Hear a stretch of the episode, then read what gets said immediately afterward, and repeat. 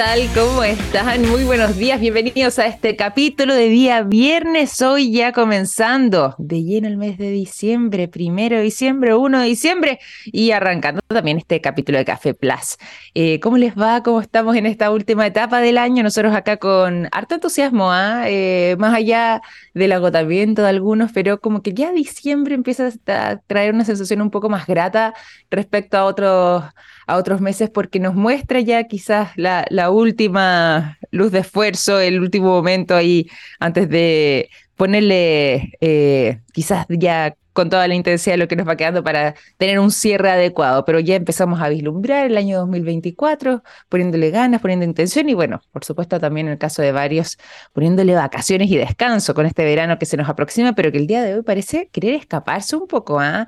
Eh, hay sectores eh, en la ciudad de Santiago, particularmente los que están más cercanos a la precordillera, que están actualmente con 10 grados Celsius. Qué impresionante el frío que hace.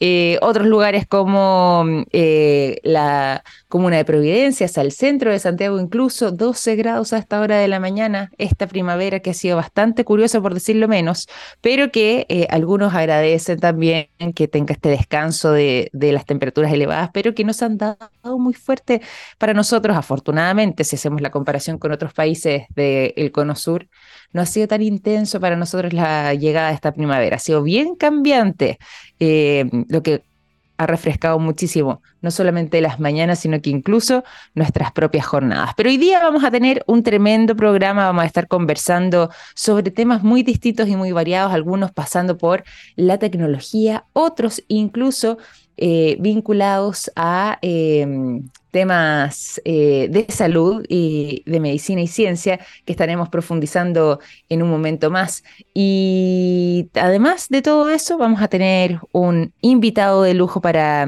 el día de hoy, para que podamos adentrarnos también en lo que es la conversación. Así que los vamos a tener no solamente entusiasmados, sino que ojalá también eh, con buena disposición para mm, lo que se nos viene. Hoy día, además, eh, a propósito de nuestra invitada, va a estar eh, Heidi Bauer, directora de servicios de Cloud and Data Center de Sonda Chile, conversando con nosotros sobre las últimas novedades y también sobre temas de seguridad. Mucho, mucho para poder adentrarnos en el día de hoy, así que rápidamente en este día, viernes, nos vamos a ir a la música. Y hoy comenzamos con el sonido de una banda legendaria. Del otro lado de la cordillera, Soda Stereo es lo que suena a continuación con la canción Danza Rota.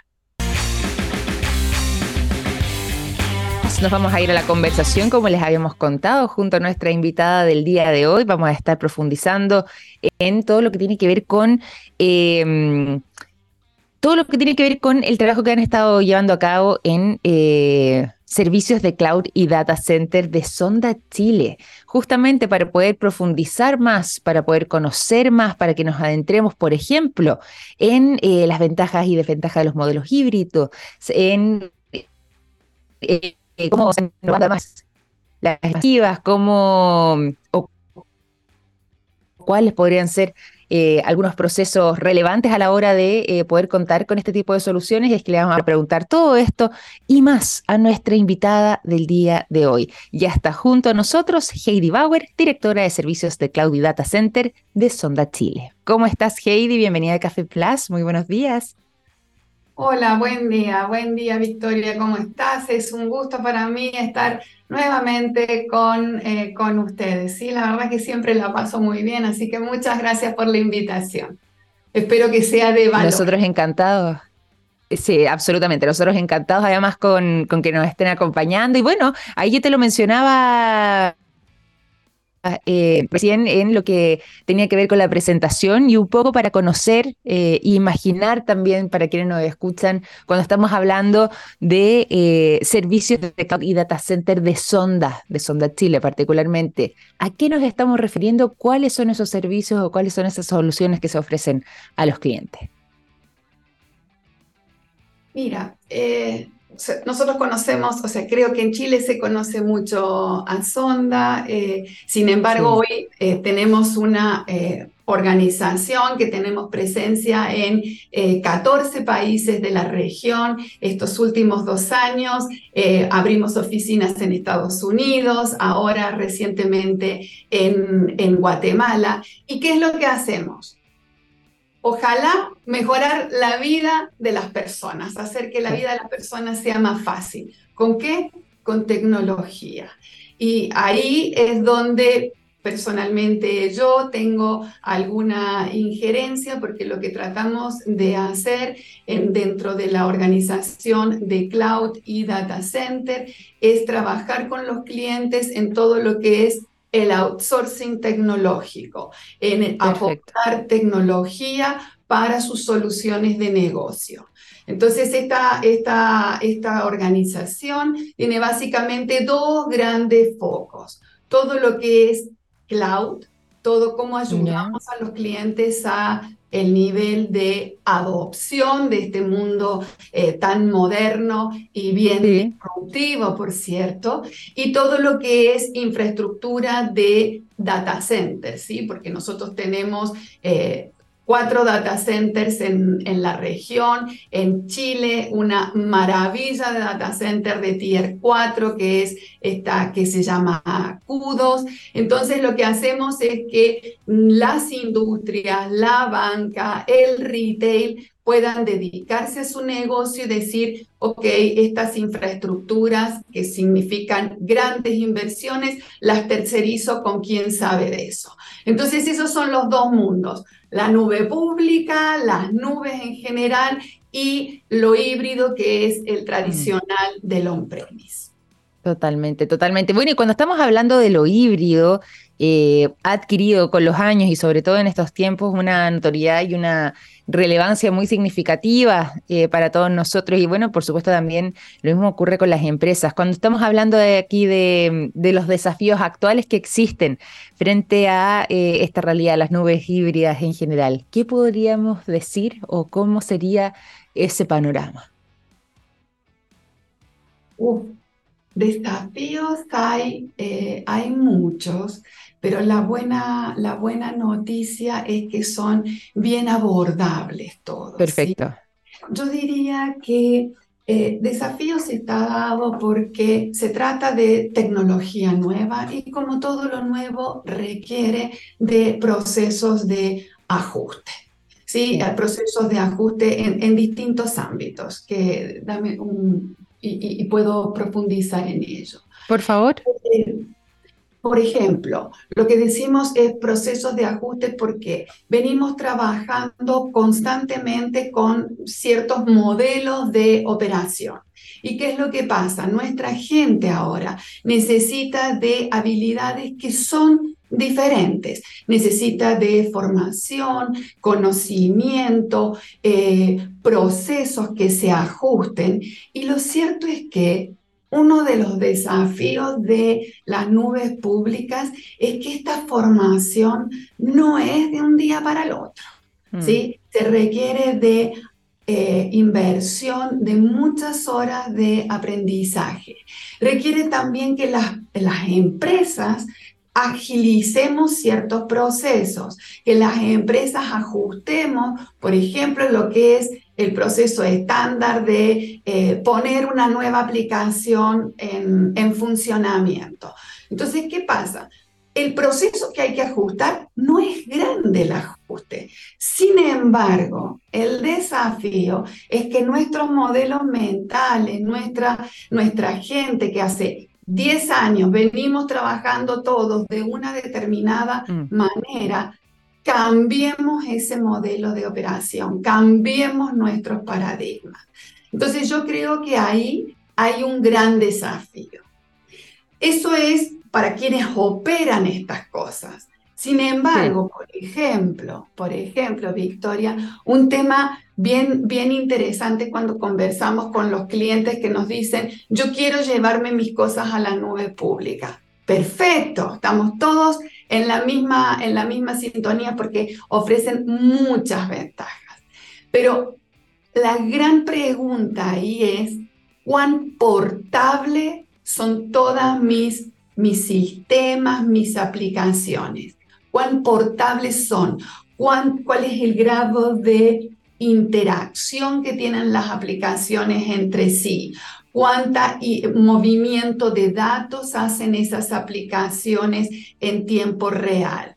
¿Por qué? Porque ese es uno de los factores que uno dice, bueno, vamos a priorizar una cosa u otra cosa. Y ahí, por ejemplo, por ejemplo, cuando uno habla de, ok, estas son mis aplicaciones que quiero llevar a la nube, pero muchas veces necesito hacerle ajustes. Y seguramente muchos se van a sorprender porque eh, no son pocas las empresas donde los códigos fuentes de las aplicaciones han dejado de existir, ¿sí? No están, no se encuentran, no están las últimas versiones. Entonces, el identificar el nivel de portabilidad de las aplicaciones es sumamente relevante. Mm, las empresas definir qué muevo, cuándo lo muevo y a dónde lo muevo. ¿sí? Totalmente.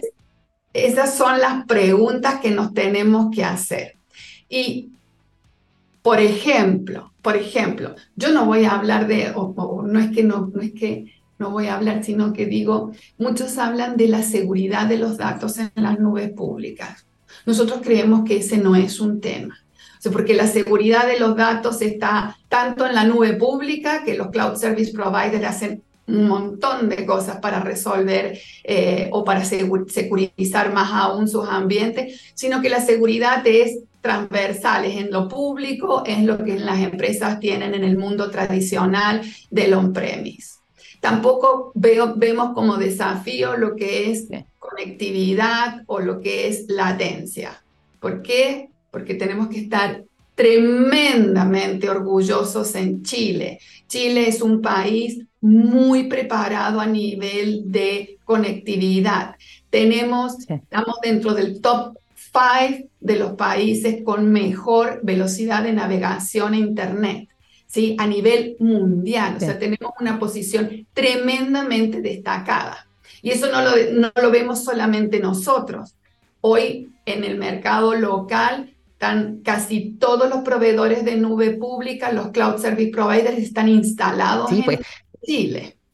Entonces, los temas de latencia han dejado de ser un issue. Yo creo que los desafíos están más ligados a una buena planificación, una buena formación del personal y sin lugar a dudas, analizar el caso de negocio que realmente valga la pena.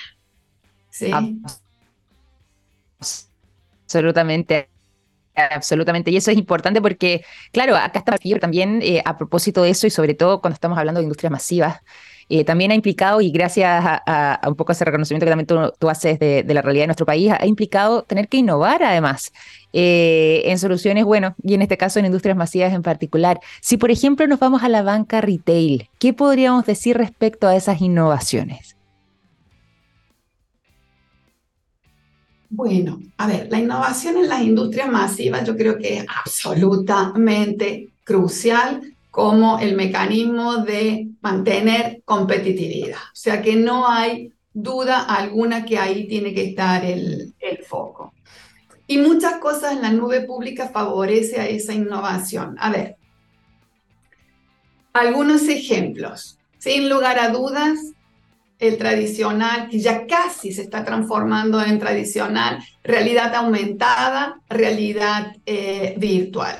Estas, estas mm. tecnologías se utilizan para mejorar todo lo que es la experiencia de compra en línea, la experiencia de la compra en una, en una tienda física. Yo puedo probar mis eh, productos virtualmente, puedo tener alguna experiencia de inmersión en el proceso de, de compra. Eh, déjame llevarte un, un, poquito a lo que es eh, otras industrias, por ejemplo. A ver, sí, por favor. Eh, realidad aumentada, absolutamente pionera, la industria del, del juego, el gaming que es un mercado gigantesco. Y ahí, más allá de los juegos por los juegos en sí mismos, por ejemplo, a mí me gusta siempre mencionar el, ejemplo, me ha, llamado mucho la atención, un, un programa muy interesante de la Cruz Roja en España, que ofrece aprendizaje virtual y todos juegos de entretención para los niños que están hospitalizados. Entonces, cuando hay largos periodos de el aprendizaje virtual con realidad, que el, niño considere que se encuentra en un aula de clase, me parece realmente eh, loable. Eh, otro ejemplo que, también es eh, bien interesante, una de las compañías eh, más grandes de transporte de paquetes a nivel mundial, ¿sí? no voy a decir el, el nombre por razones obvias, pero es una compañía que tiene más de 400 mil empleados. ¿Y qué es lo que hace? Utiliza realidad virtual para todos sus procesos de formación y capacitación de los conductores que hacen la entrega de esos paquetes. Entonces, por ejemplo, con, eh, con, esa, con esos eh, modelos de entrenamiento de inmersión, son casi simuladores donde se somete a los conductores a situaciones de riesgo para practicar sus reacciones. Entonces tú dices, ah, bueno, pero suena a un simulador. Pero lo importante de esto es que eh, tienen estadísticas donde 10.000 conductores que tienen en los últimos 10 años no han tenido un único accidente. Entonces ahí es donde yo veo que esta las tecnologías ayudan a mejorar la calidad de vida eh, de las personas. Y por ejemplo... Absoluta, absolutamente. Eh, por ejemplo, otro caso, otro caso, Victoria, todo lo que es lo que se denomina fabricación aditiva. ¿sí? ¿Ya? Fabricación aditiva es uno de los pilares de la industria 4.0, ¿sí? de la revolución, de la cuarta revolución industrial. ¿De qué se trata esto? Es construir objetos sin la necesidad de que tú tengas ningún molde, sino que construís un objeto en base a impresión 3D. Perfecto. Entonces, hay muchos eh, sectores de industria que son proveedores de banca, que son proveedores de, de retail, que utilizan fabricación aditiva para producir piezas. ¿sí? pequeñas piezas, tornillos, arandelas, maquetas. En Holanda, sin ir más lejos, hay el, el, año pasado se inauguró el puente más largo construido a través de fabricación aditiva, que es un puente más largo, es pequeño todavía, pero es un puente de 30 metros que permite transitar por él y ha sido construido con impresión 3D. Eh, increíble. impresionante. Y increíble, francamente. No deja de asombrarme. Y por ejemplo, todo lo que es la fabricación aditiva, lo que hace es no solamente reduce el costo porque dejas de utilizar, por ejemplo, metales en muchos casos, sino que también reduces residuos. Y cuando reduces residuos, sinónimo inmediatamente de sostenibilidad, de sustentabilidad, de cuán amigable estas industrias quieren ser con el medio ambiente. Y ahí, por ejemplo, nosotros hay, hay estadísticas bien, bien interesantes. Hasta hace unos años atrás, las empresas consideraban la sostenibilidad como un gasto. Hoy hay benchmarks que dicen que el 83% de las compañías consideran que las inversiones en sostenibilidad son un factor de diferenciación, un factor de competitividad. ¿Por qué? Porque nosotros que somos usuarios eh, consumidores, la verdad es que cada vez más valoramos el comprar eh, artículos de empresas que estén comprometidas con el medio ambiente. Entonces, eso también es un factor de, competitividad. Bueno, y así puedo hablar. Tú me paras, por favor. No, mira, está muy interesante porque no solamente podemos seguir además tu idea, sino que además aprender con lo que tú nos vas contando, nos va aportando datos que nos interesan mucho y podemos conocer eh, de mejor forma también lo que tiene que ver con la industria. ¿Te parece si volvemos a los modelos híbridos un poco para profundizar ahí en lo que son, aquí antes hablamos de desafíos, pero a ver si vamos a las ventajas también y desventajas que pueden generarse en estos eh, modelos en particular. Eh, ¿Qué podríamos mencionar dentro de esa categoría? Bien. A ver, em, ventajas, muchas, sí. y algunas cositas que eh, son desventajas en un mundo o en el otro. Ya. Base, cuando hablamos de híbridos, creo que estamos mm, mm, todos más o menos en sintonía, que significa cuando nuestros clientes, nuestras empresas deciden llevar cosas a la nube pública, pero también conviven esas cosas con el mundo tradicional, el mundo on-premise. Eso es la definición en palabras súper simples de eh, el mundo híbrido. Entonces, ¿qué pasa? Las cosas que nosotros llevamos a la nube pública, bueno, ¿qué tiene de beneficios? Costos operativos inmediatamente. ¿Qué es lo que pasa? Elimino la necesidad de invertir en, hardware, de invertir en, en, software, de invertir en grandes contratos de mantenimiento e inmediatamente paso de tener CAPEX que realizar dentro de mi organización para tener OPEX. Eso es, es uno de los factores maravillosos de la nube pública. Perfecto. Eh, vamos a poner un, poquitito una, una eh, otra cosa a favor. Ya es bien trillado el tema, escalabilidad eh, nosotros en la nube pública podemos adaptar nuestra capacidad para arriba y para abajo, ¿sí? De manera de tener mayor reacción a lo que esté pasando en el mercado. El ejemplo más común es, no sé, los, los Cyber Days, ¿sí? Donde las ventas 10 veces o, el acceso a, la, a todos los medios digitales es, se multiplica por 10. Bueno, la escalabilidad de la nube es, es, un, es un hecho eh, concreto puede tener alguna, alguna cosa que eh, requiera importancia. Por ejemplo, todo lo que es la dependencia de la conectividad requiere de Internet de manera constante y cualquier interrupción en el acceso a Internet tiene impacto directo en, eh, Lógicamente. en el negocio.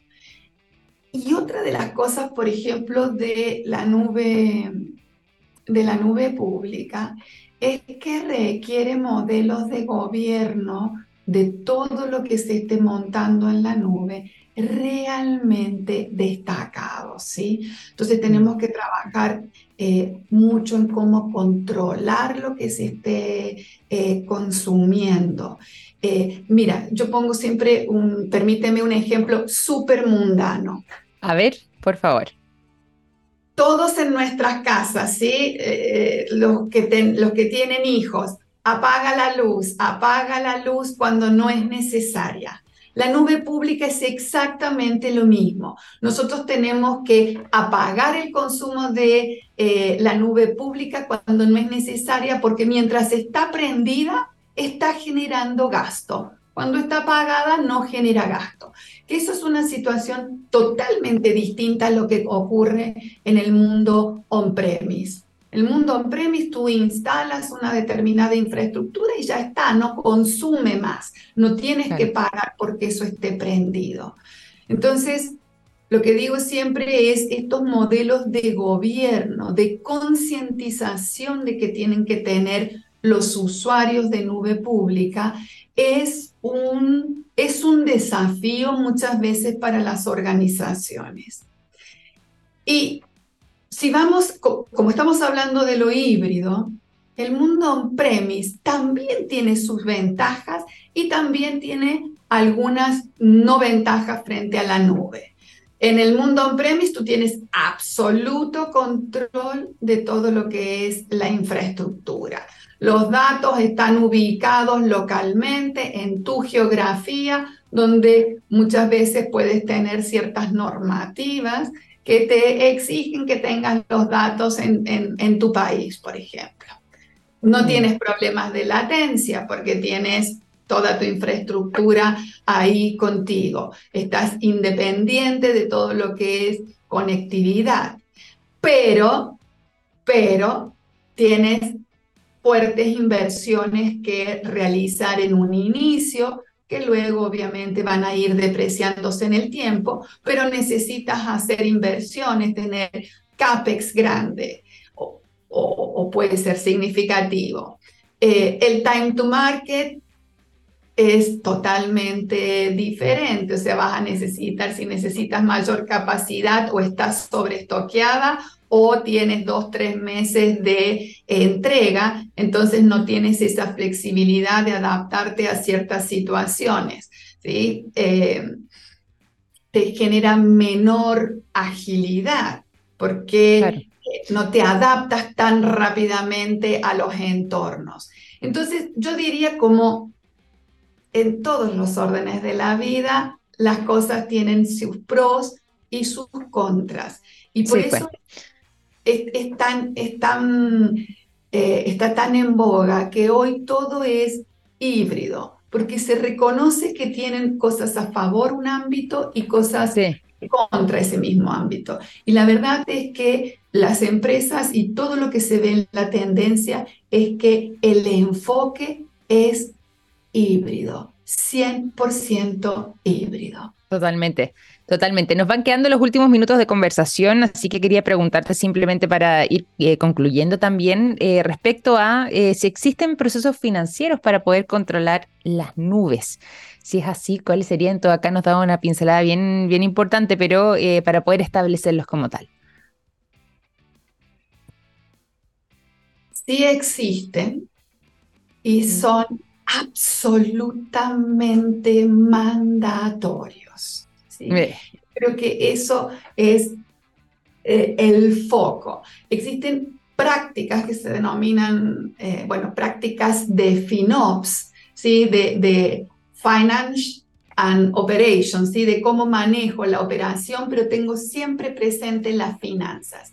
Y eh, por nombrar algunas, por ejemplo, Victoria, en la nube pública tienen, las, las empresas tienen que definir claramente cómo es el acceso a todo lo que es eh, infraestructura pública y los permisos. En las organizaciones tradicionales, antes la gente de TI manejaba esas cosas.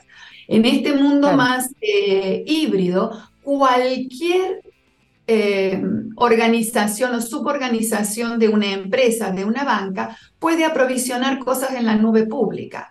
Entonces, el acceso a ese aprovisionamiento, los permisos que tenga que tener esa gente son fundamentales. ¿Por qué? Porque por, por error, por descuido, podemos estar haciendo un aprovisionamiento gigantesco que a fin de mes me encuentro con cuentas de 200, 300 mil dólares cuando pensaba gastar 10 mil dólares. ¿sí? Claro. Eh, otra de las cosas, si, si esto está diversificado dentro de la organización, algo tremendamente importante es hacer un monitoreo y un seguimiento continuo de lo que estoy consumiendo. En el mundo tradicional tú recibes la factura a fin de mes. En este mundo yo tengo que estar moderno, yo tengo que tener un monitoreo diario o un mm. monitoreo eh, preestablecido con alarmas que diga si el consumo está superando un determinado umbral, avísame porque puedo estar en riesgo. Claro. Eh, Monitoreo constante. Absolutamente. Tenemos que controlar, por ejemplo, las facturas. ¿Y a qué me refiero con eso? Eh, muchos de los proveedores de nube pública ofrecen, por ejemplo, conceptos de lo que se denomina instancias reservadas, donde si yo no tengo un determinado consumo muy variable en algo, puedo llegar a reservar, hacer una compra anticipada, con lo cual tengo una ventaja económica y eh, pago un, menor, eh, un menor monto y tengo una instancia reservada. Entonces, muchas veces lo que tenemos que hacer es controlar la facturación y ver si no es más conveniente hacer un pago anticipado porque tengo una aplicación que tiene un consumo constante. Entonces, eso genera ahorros.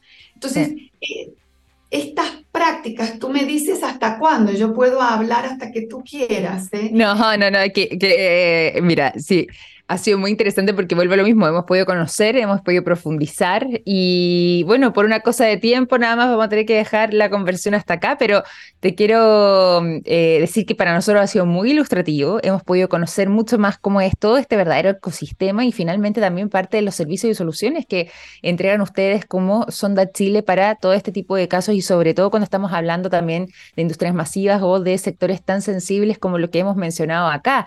Así que Heidi, eh, bueno, espero que nos puedas acompañar nuevamente acá en el programa. Ya te hemos tenido acá en la radio y por lo mismo, a ver si es que eh, tenemos esa instancia de poder seguir conversando, de poder seguir profundizando eh, prontamente en un nuevo capítulo de nuestro programa.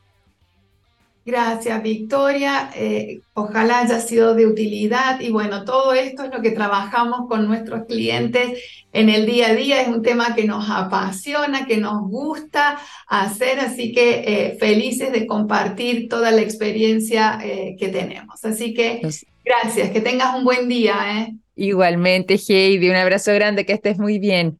Chao, chao.